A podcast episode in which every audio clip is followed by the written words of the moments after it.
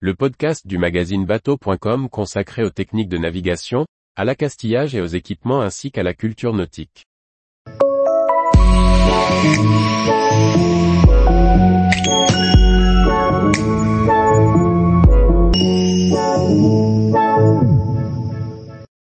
Jeannot, la grande époque de la course et de la technologie de 1982 à 1995.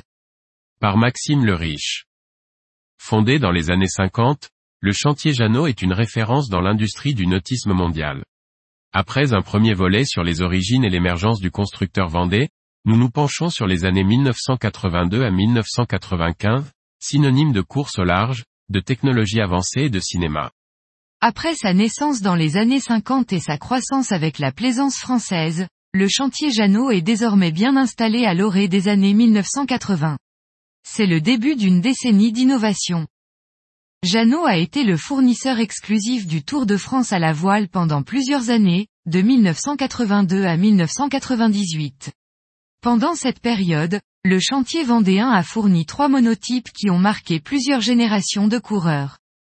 La première génération de voiliers Jeannot utilisés pour le Tour de France à la voile était le Rush Royal. Cependant, ce modèle a rapidement été remplacé en 1984 par le Sélection 37, un voilier plus moderne et performant, qui a contribué à la formation de nombreux skippers.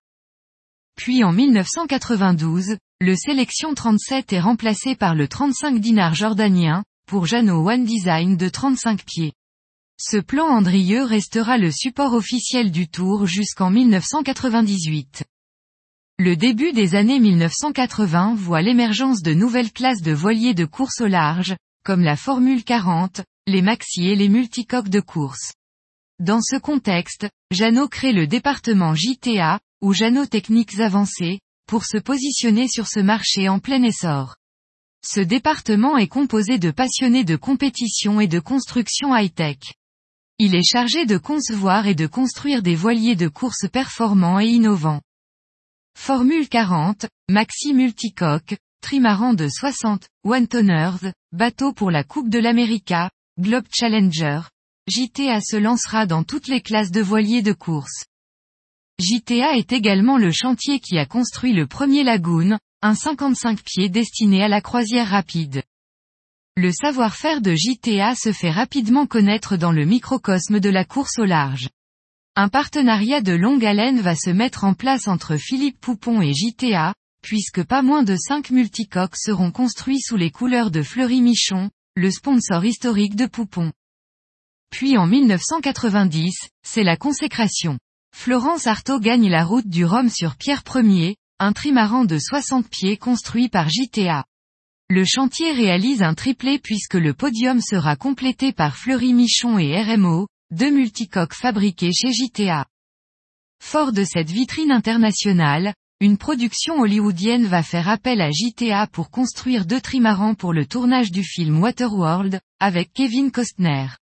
Sister ship du Pierre Ier, l'un sert aux prises de vue sous voile, tandis que le deuxième est équipé d'un gréement doté d'une éolienne.